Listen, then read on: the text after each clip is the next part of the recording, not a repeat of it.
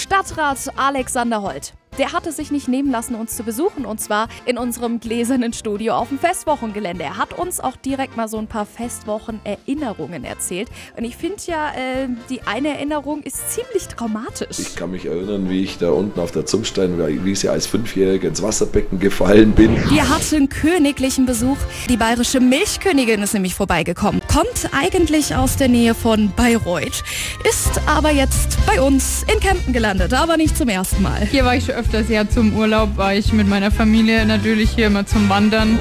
Zweiter Tag Festwoche ist gestartet, aber wie war es eigentlich gestern? Sehr schön. Wunderbar, weil die Allgäuer alle so nett sind. Nice, toll. Es war noch nie besser als dieses Jahr.